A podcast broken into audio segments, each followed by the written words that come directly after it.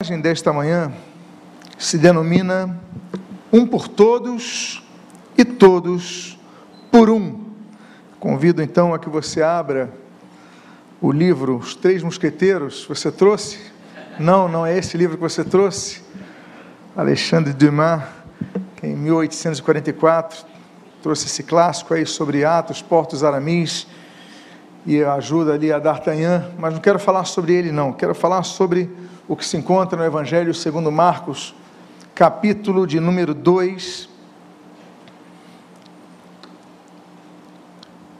E eu gostaria de ler, iniciar a leitura desse texto com o verso de número 1, na sua primeira parte. Marcos capítulo 2, verso de número 1, a Bíblia diz: Dias depois, Jesus entrou de novo em Cafarnaum. Oremos. Pai amado, Deus bendito, lemos a tua santa e preciosa palavra e pedimos, Deus, fala conosco nesta manhã. Abençoa a nossa vida, fortalece a nossa fé e o que nós pedimos, nós fazemos agradecidos em o nome de Jesus. Amém e amém. Então o texto diz: depois, dias depois, entrou Jesus de novo em Cafarnaum. Cafarnaum é, era uma cidade, uma aldeia, na verdade, de pescadores, mas que cresceu é, a tal ponto de ter ali uma sinagoga e ter ali também uma alfândega onde trabalhava Mateus.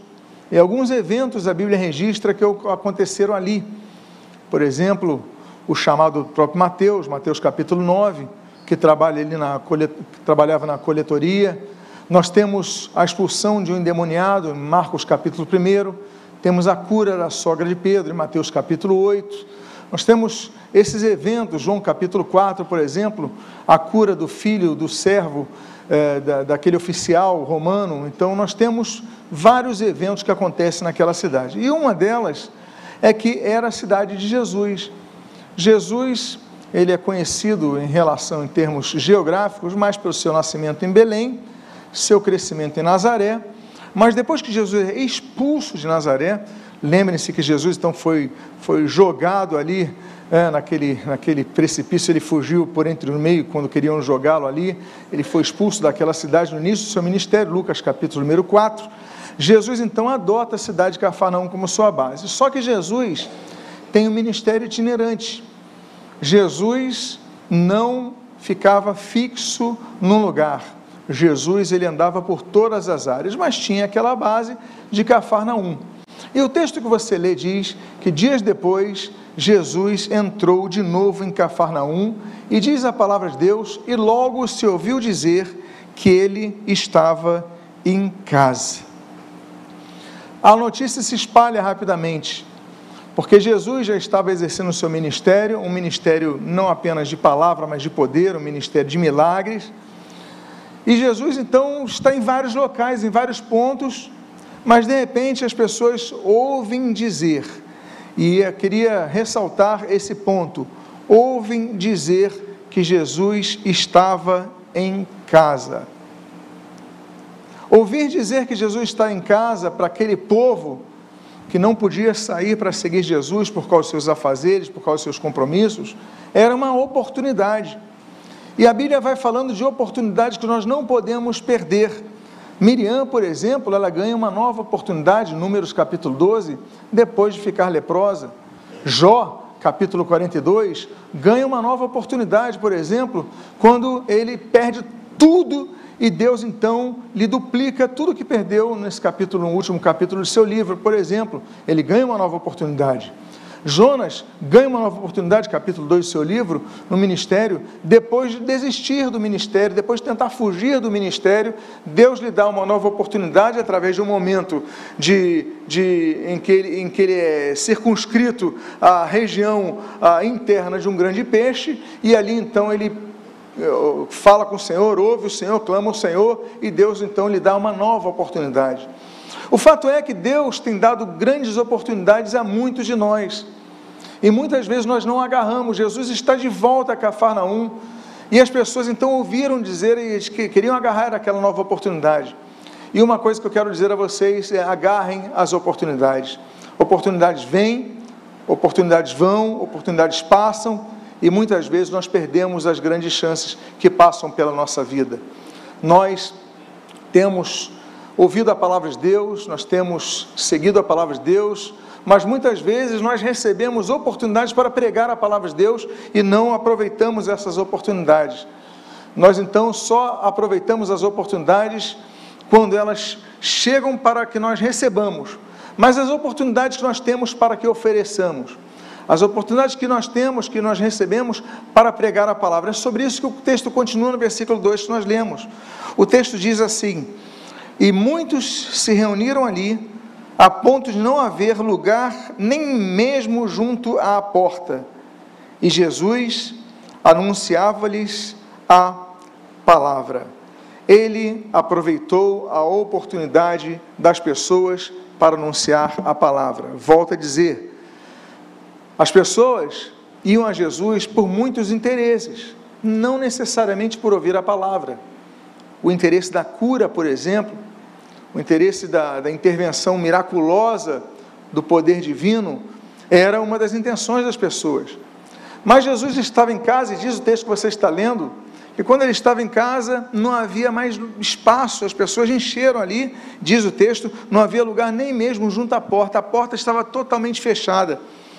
E aí então, o que, que Jesus fez? O texto diz: E Jesus anunciava-lhes a palavra. Nós devemos, amados irmãos, pregar a palavra de Deus, quer a tempo, quer a fora de tempo. Em todo momento devemos pregar, claro que com sabedoria. Afinal de contas, a Bíblia diz em Eclesiastes capítulo 3 que há tempo de falar e há tempo de calar. Ter oportunidade não significa é, tirar o bom senso e não usar da sabedoria. Porque muitas vezes nós temos oportunidade e acabamos estragando o momento por uma falta de sabedoria no nosso falar. Não é verdade? Nós devemos lidar com as pessoas para falar da palavra de Deus à medida do, do, do, do entendimento da pessoa para receber aquilo. Há pessoas que não estão prontas para receber certas coisas que você tem que falar, mas você tem que falar a verdade. Então a questão não é o que dizer, mas é como dizer. Uma das, um dos, uma das disciplinas que nós somos mais ah, absortos ao longo de nossa vida é da propaganda e da publicidade. Desde cedo, nós somos induzidos a adquirir produtos, a contratar serviços pelo que nós ouvimos, da forma que nós ouvimos, e existem várias pessoas que trabalham sobre isso, com publicidade, para entender como o público vai conseguir consumir aquilo que nós queremos vender. Isso é um fato. A Rice, quando escreve, por exemplo, Marketing de Guerra, ele vai falar que o campo, a mente humana é um campo de batalha, quando todos estão disputando aquela atenção da pessoa. Agora, quem vai conseguir a atenção da pessoa? Por isso que a Bíblia fala da sabedoria a sabedoria tem que ser usada a bom termo. Então nós devemos aproveitar as oportunidades, a pregar aquilo que as pessoas precisam ouvir da forma ah, que as pessoas consigam entender aquilo que nós queremos falar. Nós devemos pregar, por exemplo, sobre o arrependimento, né? mas temos que ter sabedoria para pregar sobre Atos capítulo 3. Nós devemos pregar, por exemplo, sobre a cruz de Cristo, 1 Coríntios capítulo 10. Como pregar sobre a cruz de Cristo? Porque muitas vezes nós colocamos ou procuramos divulgar um evangelho que é um evangelho fantasioso, o evangelho que não é verdadeiro, o evangelho que é, o, é de parar de sofrer. Eu não, não dizemos assim que esse é o sentido lato, é o lato senso, tudo bem, mas no estricto senso é diferente. Por quê? Porque Jesus falou que nós temos que carregar a nossa cruz. Mateus capítulo 10, Mateus capítulo 16. Ó, se alguém quiser me seguir, negue-se a si mesmo, tome a sua cruz e siga-me. Então existem lutas. Jesus falou: No mundo vocês terão aflições, mas tem de bom ânimo, eu venci o mundo. Então, o cristão ele enfrenta dificuldades, ele enfrenta as crises, as crises é, financeiras de uma nação, um projeto que, que delimite é, crescimento de emprego, é, tudo isso o cristão também passa. Jesus falou que o sol vem sobre justos e injustos. Vem sobre todos. Né? A chuva cai sobre para todos.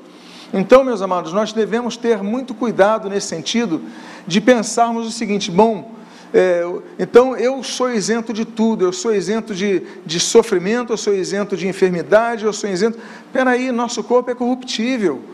1 Coríntios capítulo 15 vai falar que um dia nós vamos ter um corpo incorruptível, mas enquanto nós estivermos aqui, nós temos limitações no nosso corpo e nossa saúde, nós devemos cuidar de nossa saúde, nós devemos ter. Então, meus amados irmãos, o Evangelho é o Evangelho da cruz. Agora, não é o Evangelho que vai dizer que nós vamos ficar padecendo na mão do diabo, não, somos livres dele, somos totalmente livres, temos paz no nosso interior. E nós buscamos a intervenção de Deus, a intervenção divina, pedindo por cura, pedindo por intervenção, pedindo por abertura de portas. E nós clamamos com fé, nós pedimos a Deus. E nós então exercemos a nossa fé. Então o cristianismo, mais do que um conceito, mais do que uma filosofia, mais do que, mais do que isso, é uma prática diária de vida que nós devemos pedir a Deus. Deus tem misericórdia de mim, Deus me ajuda, Deus abre as portas e nós então exercemos a, a, a pregação do Evangelho nas oportunidades. Jesus estava dando oportunidades a pessoas. As pessoas então queriam agarrar aquela oportunidade. Jesus estava novamente em casa, Jesus estava em Cafarnaum, e a Bíblia diz então que Jesus anunciava-lhes a palavra. Por quê? Porque é a palavra que nos sustenta. Amados irmãos, eh, volto a dizer, não é uma crítica a muitas igrejas que só trabalham a questão dos milagres, glória a Deus, ou que só trabalham a questão do louvor, glória a Deus, ou que só trabalham a questão da, da, da oração, glória a Deus, tudo isso é importante, é necessário, é, é primordial, mas fundamental é que a palavra de Deus seja pregada. Porque é a palavra de Deus que nos alimenta, a palavra de Deus que nos norteia, a palavra de Deus que nos delimita, a palavra de Deus que nos instrui, a palavra de Deus que nos educa. A palavra de Deus é que nós firmamos quando Jesus é tentado ali em Mateus capítulo 4, quando Jesus é tentado naquele deserto de Jericó por Satanás, e a Bíblia fala dos 40 dias que Jesus ali fica, nas três ocasiões que Jesus intervém com a sua palavra, ele diz assim: Satanás, porque está escrito. Satanás, porque está escrito, e Satanás, porque está escrito. As três ocasiões que Jesus contra-argumenta Satanás, ele usa está escrito. Por quê? Porque Jesus se instruía na palavra, Jesus se pautava na palavra. Então a igreja não pode dispensar o conhecimento da palavra de Deus. Não é apenas o poder. Mateus capítulo número 22, versículo 29, o Senhor Jesus diz assim: errais não conhecendo as Escrituras e nem o poder de Deus. Ele fala que o erro está na ausência de um dos dois elementos. Ele fala: errais não conhecendo as Escrituras e nem o poder de Deus. Não é ou o poder de Deus, é e nem o poder de Deus. Ou seja, nós devemos conhecer o poder de Deus, conhecemos viver, devemos conhecer os milagres, devemos orar com fé, clamar ao Senhor, experimentar as promessas de Deus. Agora, nós devemos conhecer a palavra de Deus. É, uma, é, um, é, um, é um binômio que nós devemos ah, catalisar em nossos corações. Então, nós não podemos jamais dispensar é, a ação de Deus miraculosa e também a palavra de Deus. As pessoas estavam reunidas porque queriam milagres, mas a Bíblia diz nesse texto: e Jesus anunciava-lhes a palavra. O versículo 3 começa dizendo: Trouxeram-lhe então um paralítico. A Bíblia fala cinco paralíticos. A Bíblia fala do servo do centurião, Mateus capítulo número 8. A Bíblia fala em João capítulo 5 do paralítico do tanque de Betesda. A Bíblia fala em Atos capítulo 9 de Enéas, o paralítico. E a Bíblia fala em Atos capítulo 14 sobre o paralítico de Listra, aquele que, com quem Paulo se encontrou. Mas um dos paralíticos, e o quinto paralítico, que é esse de Marcos capítulo 2, a palavra diz: trouxeram-lhe então um paralítico. Existem algumas realidades na vida de um paralítico para que ele pudesse encontrar Jesus, para que ele pudesse ver Jesus. Em primeiro lugar, o paralítico, ele depende dos outros. O paralítico, ele dependia da ajuda dos outros para ver Jesus, para se encontrar com Jesus. Ele não conseguiria ir sozinho, Meus amados irmãos, isso nos fala sobre a importância de nós termos pessoas que nos ajudem a encontrar Jesus, a ouvir Jesus, a ouvir a palavra de Deus, porque nós somos cercados de amigos que não conhecem a Deus. Nós somos cercados no trabalho, nós somos cercados no estudo, nós somos cercados na família de pessoas que não conhecem a Deus e que muitas vezes estão nos empurrando para distantes, para ficarmos distantes da, da vontade de Deus, da casa de Deus, da obra de Deus. Eles não nos incentivam, e muitas vezes eles se colocam como opositores a isso. Eles escarnecem do Evangelho, eles fazem pouco caso disso. Então nós devemos entender o seguinte: o paralítico conseguiu ver Jesus, conseguiu. A história você conhece, estamos pregando sobre ela, mas a história você conhece. Agora, o fato é que conseguiu graças à ajuda de seus amigos. Uma segunda coisa que um paralítico nos ensina é que ele não pode ser uma pessoa orgulhosa. Muitas vezes, o problema, a questão não está na falta de amigos, porque temos pessoas que nos ajudam, a questão é aposta. O problema está em nós mesmos. Não, não preciso da sua ajuda. São pessoas orgulhosas. Não, não preciso disso. Não preciso da sua oração. Não preciso do seu apoio. Não preciso da sua admoestação. Não preciso nada disso. Ou seja, são pessoas que são pessoas orgulhosas. E o orgulhoso, meus amados irmãos, não ganha nada senão a solidão e ao seu, a, a sua vida empacada no mesmo local, sem andar para frente, sem seguir o seu caminho, sem conquistar tudo o que tem a conquistar. Aquele homem, a, aquele homem foi oferecida ajuda. Olha, nós podemos te levar, vamos até Jesus, vamos até lá. Jesus está aqui em Cafarnaum, vamos aproveitar a oportunidade. E aquele homem, então, naturalmente anuiu a essa proposta, aquele homem aceitou a proposta, e aquele homem então foi, por quê? Porque ele deixou orgulho de lado. Ele podia falar: não, Jesus tem que vir na minha casa, Jesus tem que vir. Não, meus amados irmãos, deixa o teu orgulho de lado e vá até Jesus. E aí então, a Bíblia diz: carregado por quatro homens.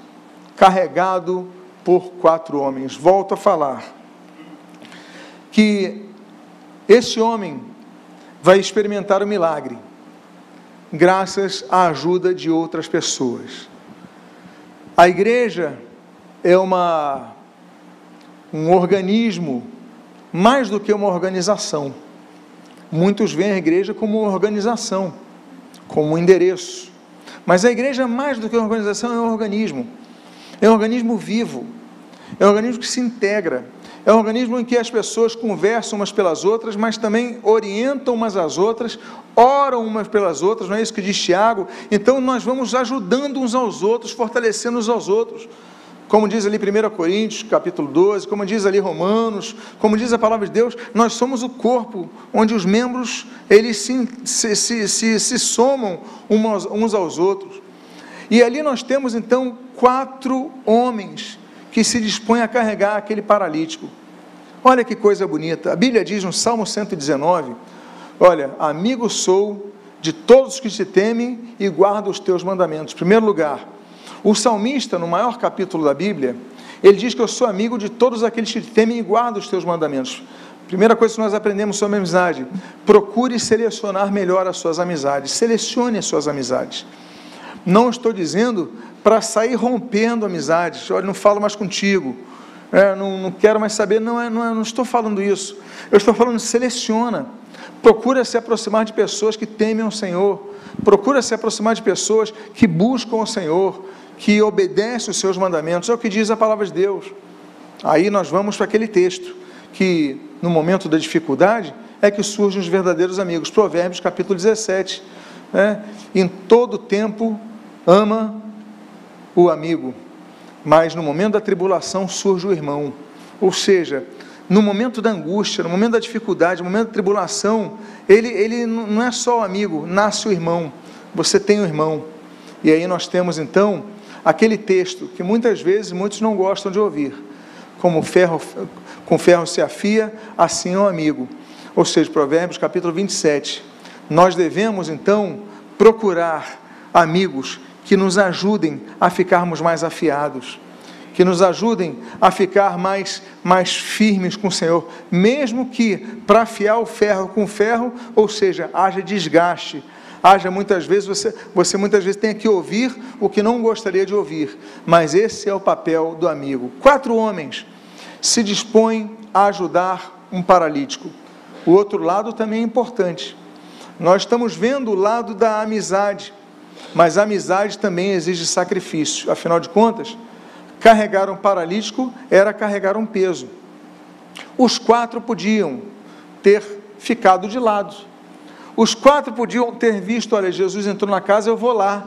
Ah, o paralítico está ali, deixa ele, eu vou procurar o meu objetivo, vou procurar o meu caminho, vou procurar o meu, o meu milagre. Não, peraí, eu quero o meu milagre, eu tenho a minha necessidade, eu tenho a minha dificuldade, mas ele está precisando. Opa, esses quatro homens então nos ensinam muito a respeito dessa fé que não é egoísta, mas é o oposto, é altruísta.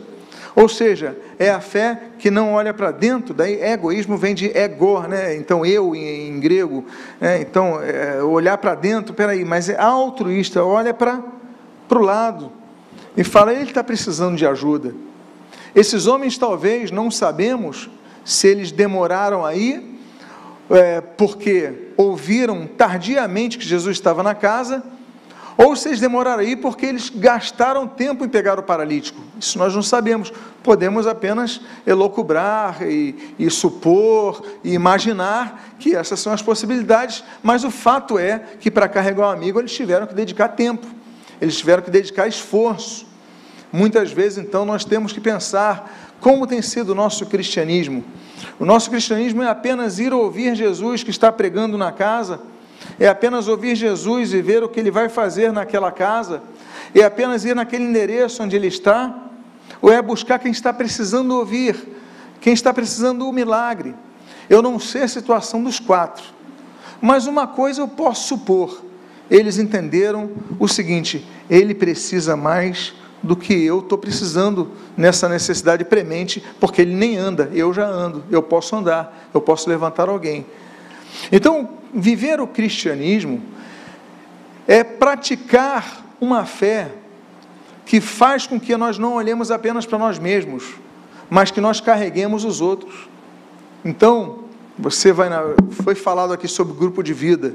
Convida alguém para ir convida aí alguém para ir no culto, leva alguém para um, para um evento cristão, procura levar a pessoa, olha, estou compartilhando aqui uma mensagem, procura abençoar uma vida com uma palavra que você tenha, no momento que mais aquele homem precisou, ele obteve o apoio. Mas só que houve um problema. Houve um problema que muitas vezes você quer ajudar pessoas, mas problemas surgem. E o texto diz, no versículo número 4, e não podendo aproximar-se de Jesus por causa da multidão. Remover o telhado no ponto correspondente ao lugar onde Jesus se encontrava, e pela abertura desceram o leito em que o paralítico estava deitado.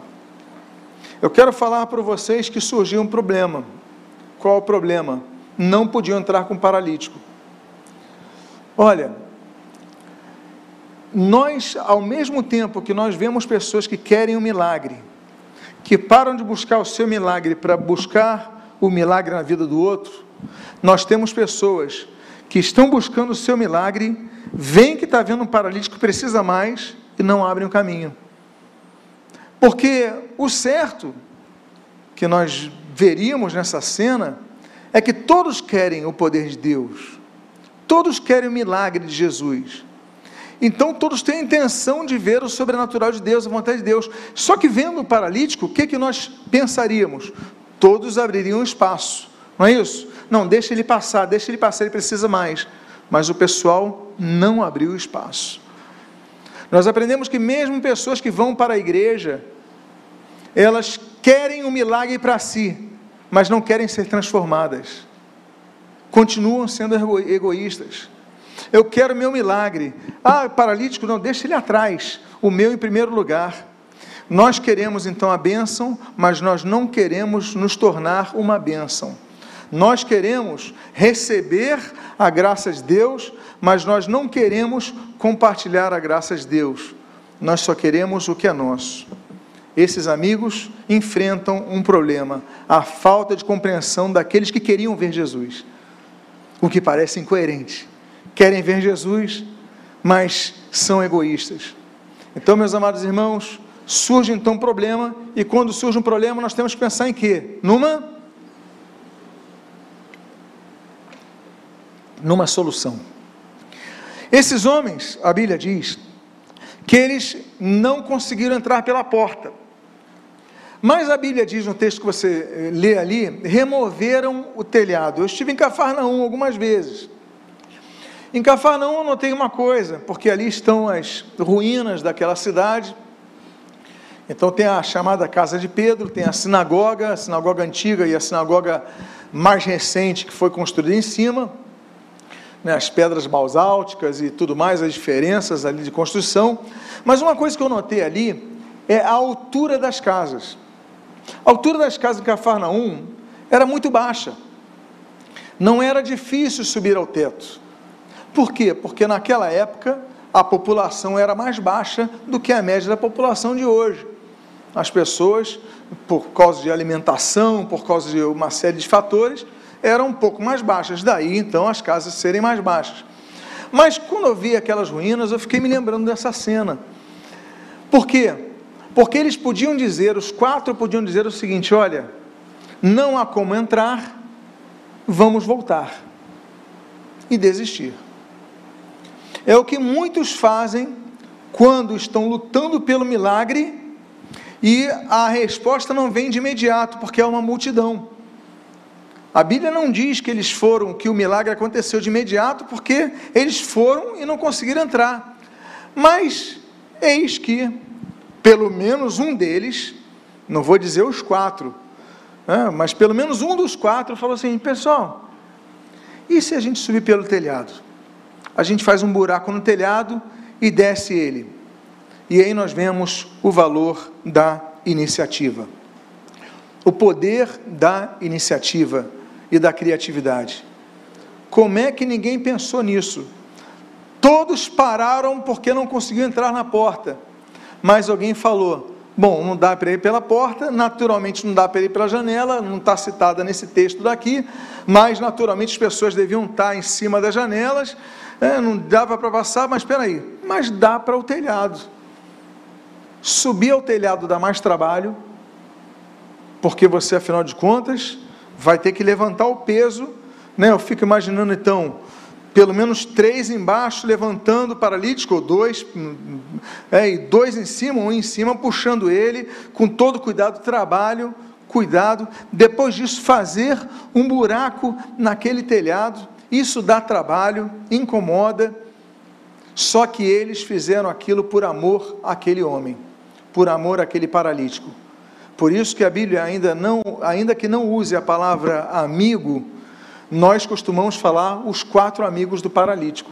A Bíblia fala quatro homens, mas nós chamamos que são quatro amigos. Por quê? Porque eles deixaram de buscar algo para si, buscaram por aquele que estava precisando de um milagre maior e tiveram uma, uma, uma, uma, uma ideia, uma criatividade, uma iniciativa. Vamos por cima, ninguém está indo por cima, vamos nós lá e começam então a fazer o buraco, e diz a Bíblia: desceram o leito em que o paralítico estava deitado. O valor da iniciativa. Tem um texto que eu coloco aqui em tela, que é o de Êxodo capítulo 2, versículos 4 e 8. Eu vou sair um pouco do Evangelho de Marcos para nesse texto, de falar de uma menina muito inteligente, de uma menina muito criativa, de uma menina que tem uma coisa que nós não podemos deixar de ter, que é a iniciativa, o valor da iniciativa. Diz a Bíblia, nesse versículo 4 do capítulo 2 de Êxodo: A irmã do menino ficou de longe para ver o que ia acontecer com ele. A filha de Faraó desceu para se banhar no rio, e as moças que tinham vindo com ela passeavam pela margem. Quando ela viu o cesto no meio dos juncos, mandou que uma das criadas fosse buscá-lo.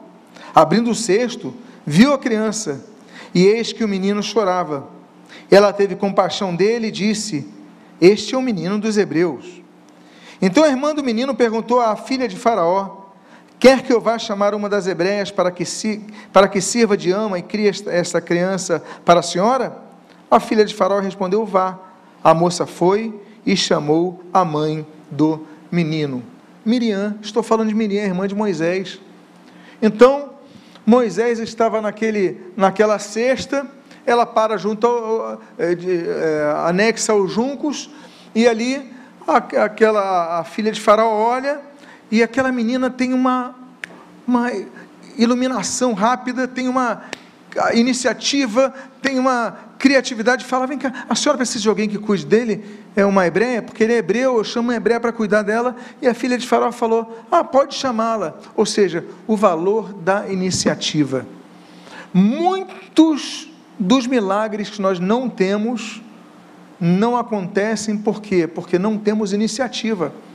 Nós vemos que a porta está fechada e não pensamos numa alternativa do telhado. Nós simplesmente nos conformamos e vamos embora. Quantas coisas que nós perdemos na vida por falta de uma iniciativa?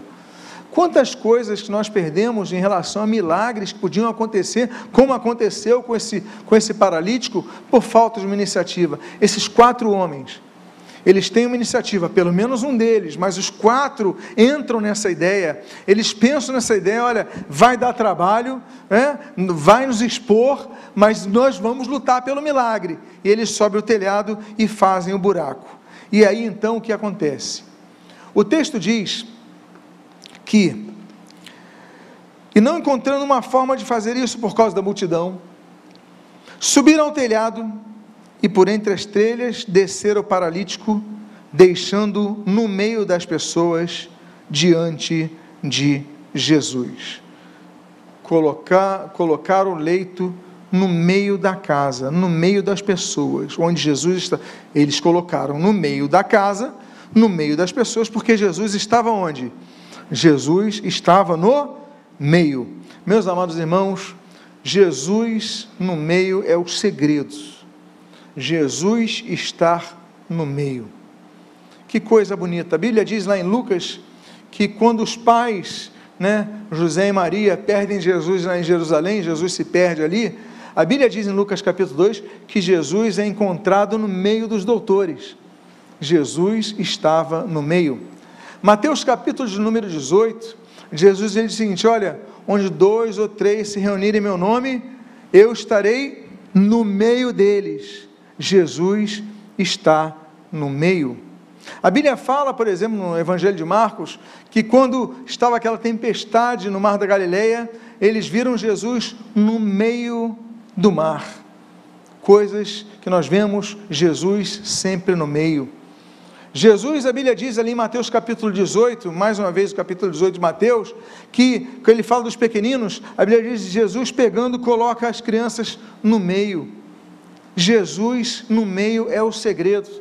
Quando nós lemos ali em Lucas capítulo 19, quando vão colocar as três cruzes naquele monte da caveira chamado Calvário, então a, a cruz de Jesus está onde? Está no meio dos malfeitores. E quando Jesus ressuscita, Lucas capítulo 24, a Bíblia diz que Jesus, então, lá no caminho de Emaús, se coloca no meio dos seus discípulos. Jesus no meio é tudo. Jesus tem que ser o centro da nossa vida. Jesus tem que ser o centro do nosso viver. Tudo tem que focar em Jesus, tudo tem que olhar em Jesus, tudo tem que centralizar em Jesus, porque Jesus tem que estar no meio. Esses homens sabiam do segredo. Eles sabiam que Jesus não estava junto à porta ou no fundo da casa. Jesus estava no meio, então eles fazem o buraco na telha no meio onde as, de onde as pessoas estavam, onde estava então Jesus. E a Bíblia diz então, no versículo número 5: Vendo-lhes a fé, disse ao paralítico: Filho, os seus pecados estão perdoados. Eu diria, os teus pecados estão perdoados. Olha que coisa linda aqui que nós vemos. A coisa linda que nós vemos é que ele não falou, o texto bíblico não diz, vendo-lhe a fé. A Bíblia não diz, vendo-lhe a fé. A Bíblia diz, vendo-lhes a fé. Ou seja, o milagre vai acontecer não apenas pela fé do paralítico, mas pela fé de seus amigos, vendo-lhes a fé. A fé é algo tão tremendo, é algo tão grandioso, é algo tão misterioso, inclusive, que nós temos casos que a pessoa é salva graças à fé de uma terceira pessoa. Quer um exemplo? Lucas capítulo 8, a filha de Jairo. Ela vai ser ressuscitada por causa da fé de seu pai. Olha a fé de terceiro anunciando aí a benção. A família de Noé vai ser salva, Gênesis capítulo 7, por causa da fé de Noé. Ele vai ter a fé, ele vai ser visto, ele vai ser notado, ele vai obedecer, ele vai juntar. E eles, graças àquela postura de fé, eles conseguem aquele momento. Agora, existe um texto que é muito interessante sobre a fé de terceiros operando mudança nas pessoas que estão até nem estão presentes. Eu coloquei esse texto de é, Marcos, Mateus, perdão, capítulo 8, versículo 5 a 8, versículo 13, diz assim: Tendo Jesus entrando em Cafarnaum, mais uma vez em Cafarnaum, um centurião se aproximou dele, implorando: Senhor, o meu servo está na minha cama, na minha casa, de cama, paralítico, sofrendo horrivelmente. Jesus lhe disse: Eu vou curá-lo. Mas o centurião respondeu: Senhor, não sou digno de recebê-lo na minha casa, mas apenas mande com uma palavra. Olha a fé desse homem. Mande com uma palavra e o meu servo será curado. Então Jesus disse ao centurião: Vá, e seja feito conforme você crê. E naquela mesma hora, o servo do centurião foi curado. O centurião estava em Cafarnaum. Me lembra até o filho do oficial. O oficial estava em Caná da Galileia. O, o filho dele estava em Cafarnaum e por causa da fé dele, o filho foi curado à distância, pela fé de terceiros. O texto que você leu agora em tela, está lendo agora em tela, mostra exatamente isso. O centurião ele fala: Olha, o senhor não precisa na minha casa, basta o senhor mandar uma palavra. Jesus falou: Então vai, que vai ser feito conforme a tua fé. E naquele mesmo momento o homem é curado. Ou seja, a nossa fé, a fé que nós exercemos aqui, agora, nesse momento, pode operar resultados em outras pessoas que estão distantes e nem estão cientes do que nós estamos fazendo. É o que Jesus fez, é o que o poder da fé pode fazer. Então, no final desse culto, nós vamos fazer uma oração por outras pessoas que não estão aqui. E disse ao paralítico, e agora vamos ao segundo milagre. Porque o primeiro milagre é o perdão dos pecados. Esse é o primeiro milagre. E o segundo milagre, aí nós lemos aqui. E disse ao paralítico: Eu digo a você, levante-se, pegue o seu leito e vá para casa. Só após perdoar o pecado, os pecados, Jesus o curou. Note que às vezes nós queremos o inverso. Nós queremos Jesus me cura. E depois de curar, nem nos preocupamos com relação aos nossos pecados, não é verdade? Nós nos lembramos daqueles dez leprosos. Os dez foram curados por, por Jesus. E quantos voltaram para agradecer? Apenas um. 10% de Todos aqueles que foram curados, usando a, o percentual daquele, daquele, daquele momento, eles voltaram para Jesus. Quantos são curados em campanhas evangelísticas, em cultos, recebem o milagre? Eu não falo apenas, eu falo de várias curas, falo não apenas a física, a cura emocional, a cura de tantas áreas, e não voltam mais para Jesus e não estão na casa do Senhor. Mas Jesus primeiro perdoa os pecados dele, vai ter os pecados perdoados. Depois ele fala: olha, levanta toma o teu leito e anda. Jesus fala e se levanta por algumas ocasiões. Jesus fala aqui em Marcos capítulo 2, levanta o teu leito e anda, em Cafarnaum. Jesus ele fala, por exemplo, aquela o filho que estava morto da viúva de Naim, olha, menino, te ordeno, levanta-te, Lucas capítulo 7. Capítulo seguinte, Jesus fala para aquela menina, filha de Jairo, Lucas capítulo 8, menina, levanta-te, e agora ele, e ele fala também ali no tanque de Betesda, a mesma frase que ele usa aqui, João capítulo 5, levanta, toma o teu leito e anda, ou seja, era momento daquele homem se levantar, tomar o seu leito da enfermidade, mas caminhar, era o momento dele seguir a vida dele, meus amados irmãos, nós temos esse segundo milagre tão precioso, que depois do perdão, nós devemos continuar trilhando a nossa vida. Não era para ele ficar a vida inteira na casa de Jesus, era para ele seguir o seu caminho, seguir o seu projeto.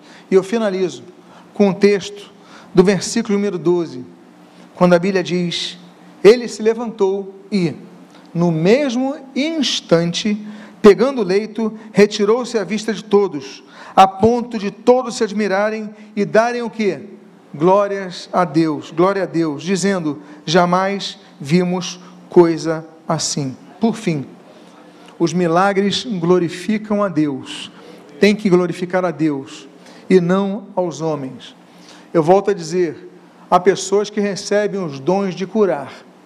A Bíblia fala da relação de dons espirituais. Né? A Bíblia fala em Romanos capítulo 12, 1 Coríntios capítulo 12, 1 Coríntios capítulo 14, eh, 1 Pedro capítulo 4, versículo 10, e a Bíblia fala em Efésios capítulo 4, versículo 11. São vários dons que a Bíblia fala que as pessoas recebem. Naquelas listagens, naquela listagem de 1 Coríntios capítulo 12, a Bíblia fala de vários dons, olha, um tem esse dom, outro tem esse dom. Outro tem... Mas interessante que a Bíblia diz nos dons de curar, ela coloca no plural.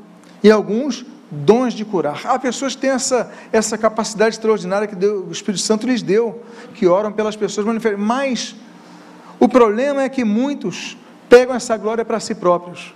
A glória de Deus. O dom foi dado por Deus. Então, seja você usado e seja sempre usado por Deus né, para grandes coisas, para as coisas miraculosas.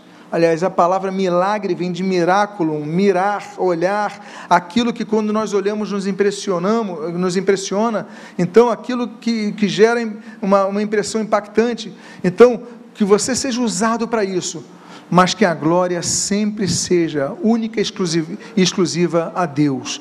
Eu queria fazer uma oração, queria convidar a que você fique de pé nesse momento. Eu queria que você, nesse momento, se lembrasse de alguém que está precisando da sua ajuda. Alguém da sua família, algum amigo do seu trabalho, algum amigo, alguém que está distante nesse momento, não está do seu lado aqui, mas está precisando da sua ajuda. Você, nesse momento, vai orar por ele, vai carregar esse leito dele, vai carregar esse peso dele, vai simplesmente, olha, eu quero o meu milagre, eu vim para receber o meu milagre, mas espera aí, ele está precisando mais do que eu, então agora eu vou interceder por ele, então feche seus olhos agora, eu convido a que você, nesse momento, você possa começar a orar por ele agora, vamos fazer um momento de intercessão, se você quiser colocar a mão no seu coração, coloque nesse momento, mas comece a orar por aquele que está precisando desse milagre, Pai amado, nesse momento nós vemos aqui como os amigos daquele paralítico, que pararam até os seus próprios objetivos pessoais, seus próprios objetivos, para olhar para ele e estenderem a sua mão e levantarem e erguerem aquele que estava precisando de chegar a Jesus e não conseguia sozinho.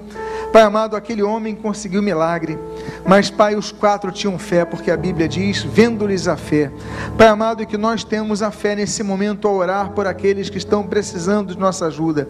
Um parente, um amigo, Senhor, uma pessoa de nosso convívio, Senhor, que não está aqui, que tu possas agora agir e curá-los em nome de Jesus.